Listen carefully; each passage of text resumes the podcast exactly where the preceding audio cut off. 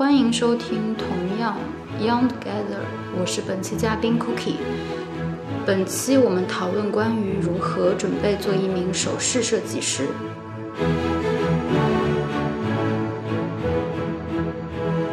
啊，今天很高兴请来我们的朋友小朋友 Cookie。Cookie 现在真的是非常年轻，然后又很可爱。现在主要就是呃自由职业，然后做是手工匠人。你对你怎么给自己定位？手工匠人、首饰设计师，还是就其实这个不是特别的好定位，我每次跟可能不一样的人会说不一样的称谓，因为如果说我是一个首饰设计师，但其实现在大多数设计师都是。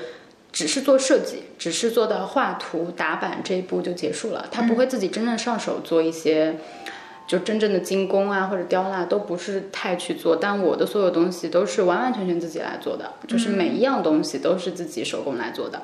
但是如果又说我是匠人的话呢，匠人会就觉得匠气更加重了，就好像设计的东西就更少了，就更多的是像以前。以前就是有一个词叫 silversmith 嘛，嗯，就是像银器、银盘这种，嗯，就除了首饰范畴之外的东西，也都是 silversmith 在做，然后就这种就会更加偏匠人。但是我就是这两样都会有接触，又不完全是其中的任何一样。嗯，就是你的作品，你现在的作品，然后都完全是自己设计的，然后材质也好，搭配也好，然后最后呃出完设计图之后，然后你自己纯手工制作，对，然后最后再销售也是自己作品。对对对，是这样。那你大学学的就是这个首饰设计专业吗？大学我学的是雕塑，雕塑系，对，雕雕塑系很难考的。啊，就其实，嗯，我也不能说我们学校很好考啊，不能这样说。雕塑系分要求很高的，专业课分很高。嗯、专业课还好，因为我是南京人，我是从江苏考过来，就是是校考，就不是那个，就这个叫单招，不是那个叫省统考，不是省统考。其实省统考我考的不是很好，但是好像校考考的还不错，然后那个文化分也还够，就就上了这个。因为我从小会比较喜欢手工的东西，嗯，对我爸本来是想我学玉雕这方面的，也是跟这个雕塑相关的。嗯，但是因为我分考的比较高，就不需要去学专业学校了，就直接就上了美院。嗯嗯，玉雕，那你们家里是家学渊源吗？就是家里有有人在做这一方面的吗？也不是，不是那么有文化的感觉。其实就是我爸爸他就是有做玉矿这方面。哦，啊，原来现在是矿，家里有矿，这个 没有不是所有家里有矿的嘉宾。不是所有家里有矿的都很有钱的，嗯，不是这样的。没有没有没有，我们就是说，呃，因因为我知道，就是如果你是学珠宝设计也好，或者说像你说的玉饰的雕塑设计也好，你毕竟要有一定资源，你才能进入那个。你如果没有资源，你很难找到那个练习的途径啊，你学习成长的途径呀、你品鉴的途径都很难提升。嗯，这些是学校给你带不了的，就是学校没有教你这些东西，没办法的。是的，一定是市场呀，就是要跟着老师傅呀，才能做到这样子。对对，是的。嗯你大学的时候就爱这个首饰设计，嗯，其实是我大学比较喜欢材料，就是作为就是就算是雕塑方面的话，我对于塑造并不是特别的感兴趣。我喜欢用各种综合材料，然后当时当然也是有契机的，就是我同时也比较喜欢银饰，比较喜欢金属方面的。嗯、正好当时我们学校的老师他们的工作室集合在一个地方，然后我去他们工作室那一片玩，然后那个地方有一工作室是做银饰的，嗯，我就是就这他们就是我的启蒙老师了，我就是在他们工作室一边玩，然后一边学习，这样子就就起的蒙，就虽然他们。就是当时教我教的并不是特别多，但是呃兴趣是在那个时候培养出来的。嗯嗯我第一次我我也买了很多那个银的东西吧，嗯，但是就是出去旅游的时候才会买，嗯，冲动大学消费，这个是近年来，但是嗯。我我现在回想起来，我应该是从高中开始会买一些，高中的时候是流行那个比较偏黑颜色的那种银，嗯，好像叫做钛银啊还是什么银钛银、藏银啊那种。对对，那个时候还有个牌子叫海盗船啊，我知道还是什么的，，我知道，呃，虽然有点古老啊，暴露年龄，但是这个就是确实是市面上出现的比较知名的品牌。对比较早的做这种做旧吧，算做旧的银饰的。对对对，然后就是去那里面买一些东西，因为也比较贵，对于大学生来说，他可能就一两百也觉得蛮贵的，但是就会觉得喜欢，嗯，对，嗯，但是也没有没有就是接触到这个东西，嗯，就是没办法接触到，就制后来作方面是对制作方面，因为他们出售的就是成品嘛，他也不会给你有工匠啊什么的。后来去云南旅行吧，嗯，云南昭通啊还是哪啊，对对对，那边就是所有都是银匠师傅，感觉外面全都是在敲打银器对对对 他就要给你看，就刚对对对。就好像给你一种形成一种啊，我们家是真的、真的白银，所以你就来呃我们家买，嗯。然后就去，反正也买了好几个，给家里的什么七大姑八大姨一起买。然后当时就觉得，哎，这个东西，呃，我以为它是个首饰品，事实上银它其实是跟，呃，它是按照国际来的，国际货币还是什么国际什么来定价的。呃，对对对对，它每天都是有浮动的。对，它是每天有浮动的，对，它是按贵金属来定价的。嗯，然后我就说，哎，那我以前买的那种钛银的那个东西，好像有点不划算，因为那个就小小的、轻轻的，但是还是一样的价钱，和一个镯子啊，可能什么的。而且钛银它的银含量其实非常低，哦我们叫钛银、苗银或者是藏银，它其实很有可能就是白铜。嗯，它或者或者要么就是白铜，要么就是银含量可能只有百分之十、百分之二十这样子的。嗯嗯，然后你这些就是你在学雕塑的时候就已经知道这些银含量的区别。嗯，然后你最后你现在做的主要是卖什么？主呃，你说的是主要做的是纯银制品还是九二五银？啊是这个概念也是九二五银就是纯银，它就是国际标准的纯银，百分之九十二点五的银就是。然后我们平常说的九九九银叫足银，嗯，这个嗯反正这个概念就是大家会有点搞不清的那种，嗯，然后我现在做的基本上只要不没有没有没有链子的话，因为链子我一般都不太会自己做，链子其实国人比较喜欢细的链子，不太能接受那种。手作感很强、很粗的那种链子，因为我的客户群体还是比较大多数都是女孩子，嗯就是亚洲女孩子还是比较喜欢细链子。那这个链子我就没有办法自己做，我就只能去买成品。那链子如果是九九九银的话，其实它非常的软，足银会非常软，那它就是坏掉、断掉的可能性就特别的大。那么就是链子都是九二五，但是我自己能手工制作的部分全都是九九九的。嗯呃，问个门外汉的话啊，会不会像黄金一样，就是九二五、九九九，就是十八 K 和二十四 K 的区别？嗯，就是九就是九九九会比较贵，九二五会比较便宜。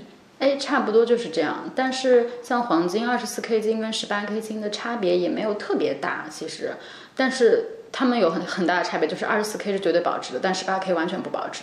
嗯，对。银的话，其实因为银本身的价格就不高，所以它的九二五和九九九的区别并不是很大。那你要说保值的话，九九九当然也能算是保值的，九二五就就是不保值的。嗯，九二五不保值，多大一块银才能保值啊？那不不可能一条银项链就保值，除非是名设计师啊，或者说什么限量款，有有这种限量款啊什么的。嗯，对，当然可能我觉得更大的是，更多的是在你心目中对这个饰品所赋予的含义来决定它保不保值吧。它不是说可以再转手卖出去。对对对，当然是像白银的话，现在已经不可能有人说我买银条堆在家里保值了，这不可能的。然后现在说九九九保值也只是一个说法而已，因为银真的是太便宜了，你得堆一房子银，你可能才能赶上几条金条的价格。所以大家不不太可能是用银来保值了，已经不会太有这种想法在里面了。所以九九九九二五没什么太大区别。嗯，我们主要是看这样东西，比如说它是手镯，手镯我们可能会做九九九，因为手镯比较粗，而且它需要打开，就是有一些款式啊是需要打开，九九九比较软，方便打开，那我们就做九九九。但是戒指的话，因为戒指有一些比较细。如果做九九九，它一捏可能就变形了，那我们就不能做九九九，就是要做九二五这样子。嗯，你你给我灌输了一个知识点，我以后买戒指只能买九二五的，因为九九九太容易变形了。对对对，但也要看设计，要看设计。哦，嗯，设计会给它改变一下它的这种对硬度。因为看设计的话，就是看你你这个设计它的银是就是多粗呀，你这个戒指是多粗的，嗯，然后是如果是很粗的话，九九九也没有关系，嗯。那你从呃，我们还是转回来啊，从大学毕业之后就直接做了，还是说从大学开始的时候，在上大学期间你就已经在自己尝试着做一些首饰设计？嗯，那当然是在大学期间，因为有就是有得天独厚的资源在那里，经常去工作室玩嘛，而且嗯、也是会帮他们做一些。其实就有一点像学徒的那种感觉，嗯、会帮他们做一些我可以做的，因为他们其实相当于一个小型的工厂，在上海现在已经很少很少会有这种样子的，所有设备都齐全的一个小首饰的工厂了。现在很多工厂都是在广州嘛，嗯，像现在我需要做的一些翻模的东西，我可能也需要去寄到广州去做这样子，在上海很少有，但当时我就是碰到了这么一个所有流程都可以在自己这么可能一百平两百平的这个地方完成的一个一个一个一个仓库里面，然后就是嗯，因为很多步骤都可以都可以自己来操作，那么就自己可以实现的可能性也就更大。嗯，然后我就会就会有很多尝试。其实我觉得就是因为在这样一个地方，才让我有更多尝试的可可能性，才会可能现在才会形成这样的风格，就跟大家不太一样的这样子。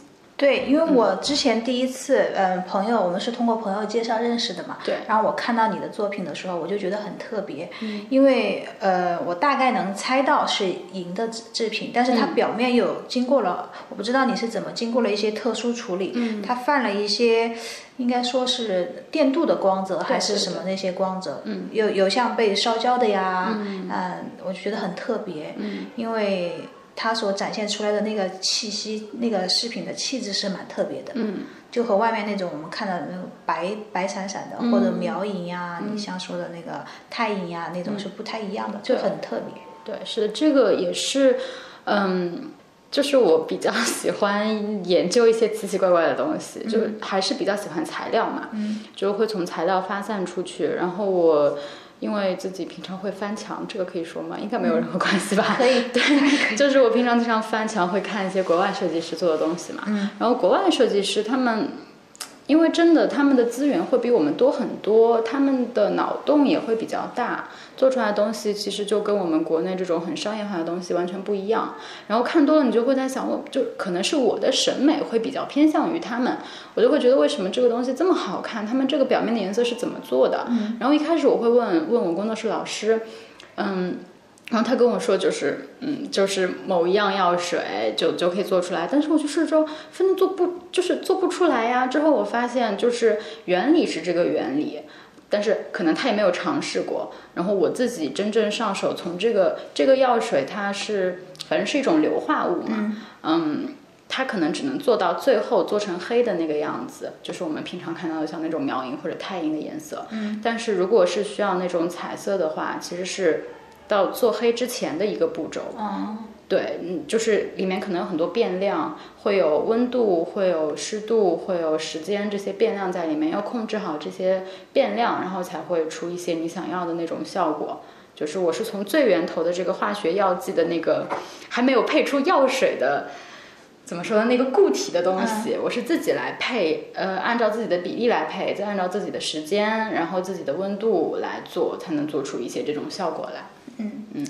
那我很好奇，就是你说国外设计师资源比我们国内的好，嗯，他们是哪方面的资源比我们国内的好？嗯，就其实像，就比如说像国外，国外有很多做首饰的工具的这方面，嗯。就是在国内其实没有，在外国外很多匠人他自己甚至他会有一个品牌，他觉得他把他的工具怎么改造怎么样好用，那周围的朋友都觉得 OK 这很好用，他直接就会就是出售这样子的工具，就他们就很有趣，他们可以。我不知道是因为社会福利好啊，或者怎样，他们就是可以可以在玩的过程当中，可以在做自己感兴趣的事情当中，又发散出了很多这种职业的可能性。嗯，那我大概明白了。你就是说，国内首首先就是现在可能工具受限，对，然后只能用现有的工具，然后改变你自己的设计思路。对，好像因为工具已经不能改了。哎，对，是国内的工具其实。嗯，真的是很少。然后我现在很多东西都是买的，都是进口，这真的都很贵。对，然后他们他们会有很多很多一些小零件、小部件来帮助你完成一些很独特的东西。就国内就就不太会有这些东西，就是很常规的，平常老师傅用什么，那现在也是用什么，就没有改变，也没有一些突破或者创新的东西。哦，难怪，难怪我就是看。可能十家银饰店卖的东西都差不多吧。对对对，就是不仅你工具没有改变，你的款式也没有改变。那么你款式不改变的话，你工具根本也不需要改变，这就是一个死循环。对你总结的太好了。我我以前我只是逛店，觉得哎买不到东西，我只是有这种感觉，但是我没有深深去深究里面的到底原因是什么。原来就是因为他们，呃，可能也是工具没改变，观念也没有改变，对款式也没有改变，主要就是观念。对，因为工具和款式其实都是跟着你的观念来改变的。嗯嗯，哇，那这个，那你现在做的这个东西就是完全属于自己市场市场上有类似的同质化的东西吗？嗯，国内其实有是也有，但是我看下来，其实云南那边会比较多一点，就是云南大理那边会有一批。其实我们做的东西也不是很像，嗯，因为我所用到的一些技法吧。其实书上都有教啊，你仔细去找一些书，找一些视频资料，就国外网站上面一些别人的图片啊，其实都有。只要你仔细去找，我所做的这些所有技法都是书上教的，都是能找到的，都很现在资讯都很透明嘛。我不可能有什么我有什么失传的技法，这样子别人不会的技法那不存在的。但就是嗯，很多很很很多可能设计师他会面临一些。各种各样的压力嘛，让他就没有那么多时间去深究一些东西。那我只要交出设计稿，我只要做出一些大家就大众审美都接受的东西，那就 OK 了。我只要有收入，有稳定的收入，那就 OK 了。但是，嗯。我觉得特别的东西必然是你需要花很多时间去 去去自己去钻研的。嗯嗯，就算是我现在用的技法有跟我相同的用这样技法的人，但是我们做出来的东西在气息上是不一样的。对，嗯。那你到那个大学就一直在那个你之前说的那个营营的那个工作室，工作室，然后边学习，然后边找自己的路子。对，可以这么说吧，就也是。呃，其实也是省了不少时间，因为当时还没有毕业嘛。对，当时也是有一段时间的尝试，但嗯，可能基调那个时候就已经定了，就是我对于一些半宝石或者是矿石、一些有机物的，就是比如说化石这种的喜爱，我当时就会比较喜欢用这些东西。那我现在其实也是比较喜欢用这些东西的，嗯，只不过。像像我呃很久很长时间的朋友或者是我妈妈这种，她就会觉得，哎，你现在做东西比以前精致好多，嗯，就是还是会慢慢是有改变，但是其实基调还是在那个时候可能就已经定下来了。毕竟我这个人的性格和我的喜好就一直就是一直没有太大改变嘛，嗯，所以在在这个基调上还就是没怎么变过，嗯嗯。那你的设计灵感，你平时都是从从哪儿找呢？就是从宝石，比方说，哎。有可能啊，我觉得我猜测啊，嗯，我觉得首饰设计师也好啊，呃，那些你有可能看到一块独特的宝石，就突然间就刺激你的灵感，嗯，你就觉得这个宝石配一个外什么样的外形，嗯。嗯，包裹起来就很好看，然后你会考虑市场多一点，还是考虑个人喜好多一点？你的灵感？当然是个人喜好了，因为其实就我现在来说，我也并没有那么了解市场，嗯，因为。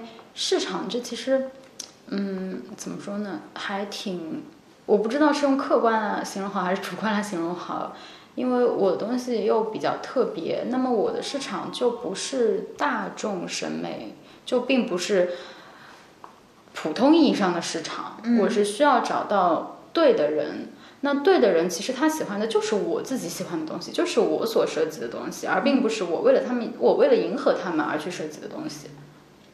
嗯。嗯，这类人你大概就你从外表判断能判断出来吗？他们这类哪哪类人？比如说你有时候，比如说在市集啊，或者说什么的，或者从店面前经过，有十个人过去，你觉得哪个人会喜欢我的东西？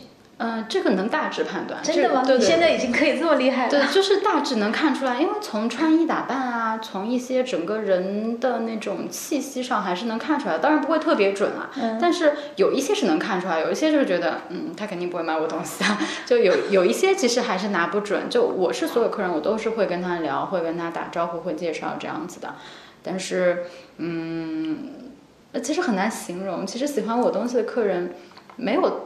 在在外表上没有太多的共同点，但你能感觉到他们的某些气质方面的共同点。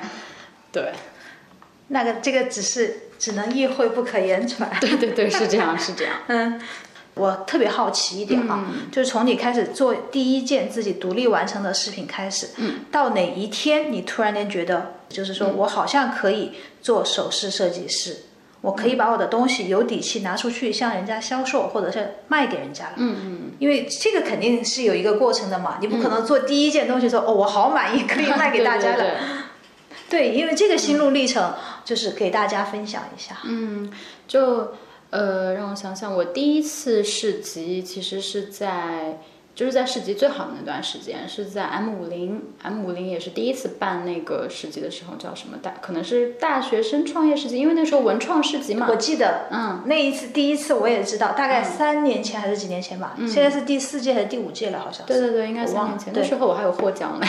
还有获奖，对对对对，有可能我还看到过你。嗯，这样子，所以那个时候我就是在那个那个之前的影视工作室嘛，嗯，然后我当时其实是有，嗯，我也不知道为什么特别感兴趣，就很想参加市集啊。我当时也做了一部分自己的东西，然后但是自己的东西因为数量有限嘛，然后我就在想，我可不可以帮我老师们也。就是出售一部分东西，就同时也是可以去市集玩一玩，可以去感受一下市集的这种氛围。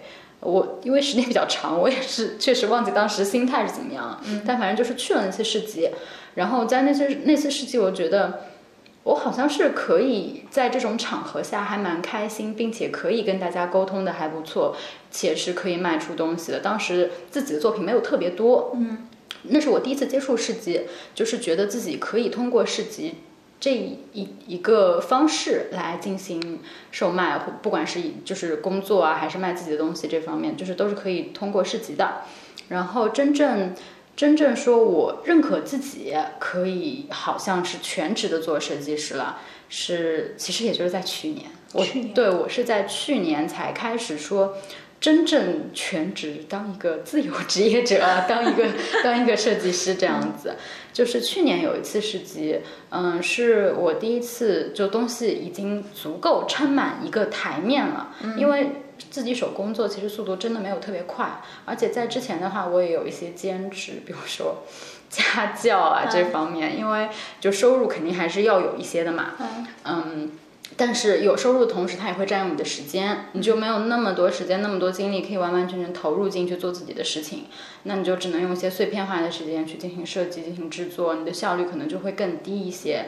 那么我就是好不容易攒齐了一批东西，然后啊，我发现有一个我觉得还 OK 的市集，然后我就去参加了。那次市集就是出乎意料的特别的好，我可能一天的销售额就就可能。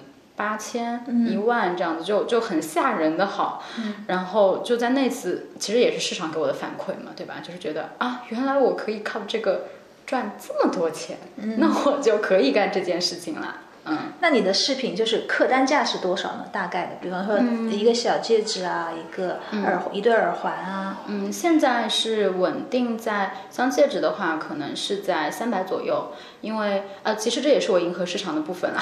因为大戒指，我是我很喜欢做大的戒指，就是会有很大的宝石啊，或者或者有一些有一些些夸张的设计的那种大戒指，价格可能比较高一点，就是五百往上。嗯嗯，但是这种戒指就是非常挑人，而且我又不喜欢做开口戒，就很倔强。我 就是其实开口戒戴起来并没有闭口戒舒服。嗯，而且嗯，就是从整体上。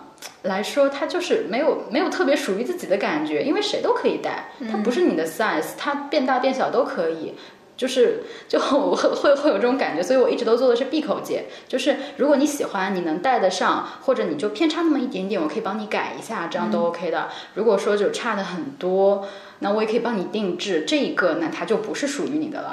对，嗯，然后我现在就迎合市场的部分，就是会做一些小的戒指。单价比较低，可能在两百左右，也有石头，但是这个设计就可能会比较百搭，然后都是做成开口的，大家每个手指都可以戴，这样子，嗯，对，这就是我迎合市场的部分吧。然后像吊坠可能就也是五百往上这样子，客单价还是算五百左右这样。嗯，但是链子呢？链子就是呃你自己，像你刚才说的，就是在外面配的链子，嗯，没有自己一条一样的。我上次看到好像有一条发黑的那种链子呀，都是链子都是发黑的，因为九二五银也是可以做旧的，九二五九九九都是可以做旧，包括像那个藏银苗银，你的银含量多少或者白铜都是有方法做旧的，只不过他们他们可能做旧的那个药水不一样。嗯，那就是说从去年开始你就做设计，就完全能养活自己了。也不完全吧，因为就自自由职业者的收入都是不稳定的。你可能这个月有两个市集，那 OK，我这个月收入可能有四五万，但是接下来是冬天，像冬天大家可能戴首饰都会比较少了，而且，嗯，就是冬天大家本身就不是很喜欢逛，所以市集就不可能有户外的，都都是室内的。那这个也可能是会有一些影响的。冬天大家也不太会说。